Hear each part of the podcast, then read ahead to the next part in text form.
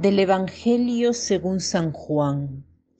Después de esto, José de Arimatea, que era discípulo de Jesús, aunque en secreto por miedo a los judíos, pidió a Pilato autorización para retirar el cuerpo de Jesús. Pilato se lo concedió. Fueron pues y retiraron su cuerpo. Fue también Nicodemo, aquel que anteriormente había ido a verle de noche con una mezcla de mirra y aloe de unas cien libras. Tomaron el cuerpo de Jesús y lo envolvieron en vendas con los aromas, conforme a la costumbre judía de sepultar.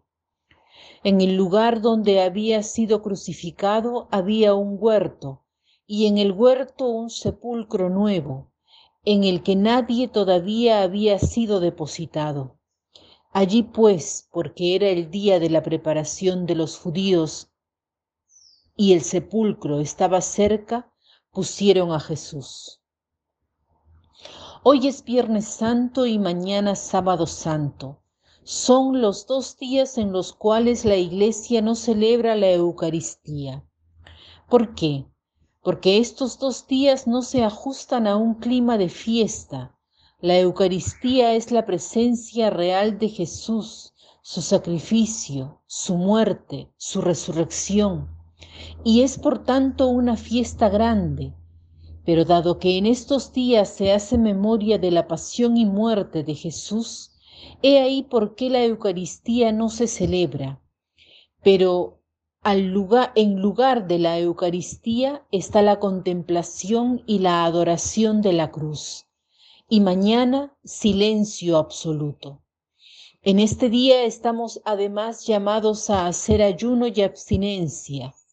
Ayuno eclesiástico que no quiere decir no comer, sino comer una comida y abstinencia de carne, recordando siempre la pasión y la muerte de Jesús. Hemos leído los últimos versículos del Evangelio de hoy. ¿Por qué he elegido estos versículos?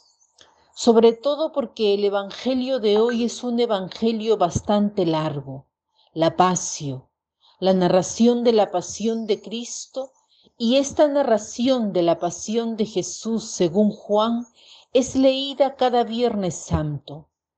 Recordemos que los Evangelios han nacido en torno a la pasión, muerte y resurrección de Jesús el Evangelio de, Juan se lee siempre, ya sea en el año A, en el año B o en el año C, porque Juan es el que mejor describe lo que sucedió, porque es el único apóstol que se quedó bajo la cruz y porque tanto ha sido testigo ocular de la y por tanto ha sido testigo ocular de la pasión de Jesús.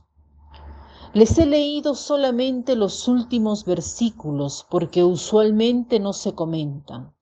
Dice, después de esto José de Arimatea, que era discípulo de Jesús, aunque en secreto por miedo de los judíos, pidió a Pilato autorización para retirar el cuerpo de Jesús. Pilato se lo concedió. Fueron pues y retiraron su cuerpo. Fue también Nicodemo, aquel que anteriormente había ido a verle de noche, con una mezcla de mirra y aloe de unas cien libras. Se dice que van a la tumba, van a llevar el cuerpo de Jesús al sepulcro José de Arimatea y Nicodemo. ¿Quiénes eran? Eran dos personas famosas porque eran miembros del Sanedrín, que era el tribunal de los judíos. Por tanto, eran importantes, eran como jueces, magistrados en sustancia. ¿Qué hacen? Piden a Pilato el cuerpo de Jesús y lo llenan de una mistura de mirra y aloe. Treinta kilos de mistura de mirra y de aloe por tanto una cantidad enorme. Quiere decir que desean dar a Jesús una sepultura digna que estaba reservada a los reyes. Por tanto, le dan una sepultura real. Estos dos miembros del Sanedrín eran también aquellos que no estuvieron de acuerdo con la decisión del Sanedrín de condenar a muerte a Jesús y tienen la delicadeza de pedir a Pilato el cuerpo de Cristo.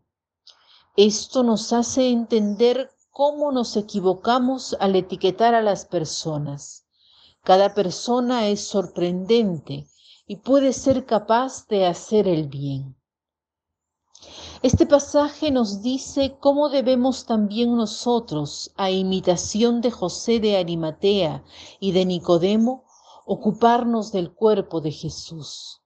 ¿Qué quiere decir esto?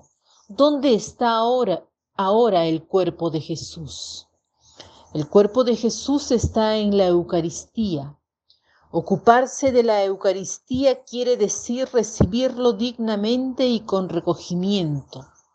Ocuparnos del cuerpo de Jesús quiere decir también ocuparnos de las personas que pertenecen al cuerpo de Cristo, sobre todo de las personas que sufren más y de los pobres y las personas en general. Hagamos hoy el propósito de llamar a alguien que sabemos que está mal, visitar a alguien.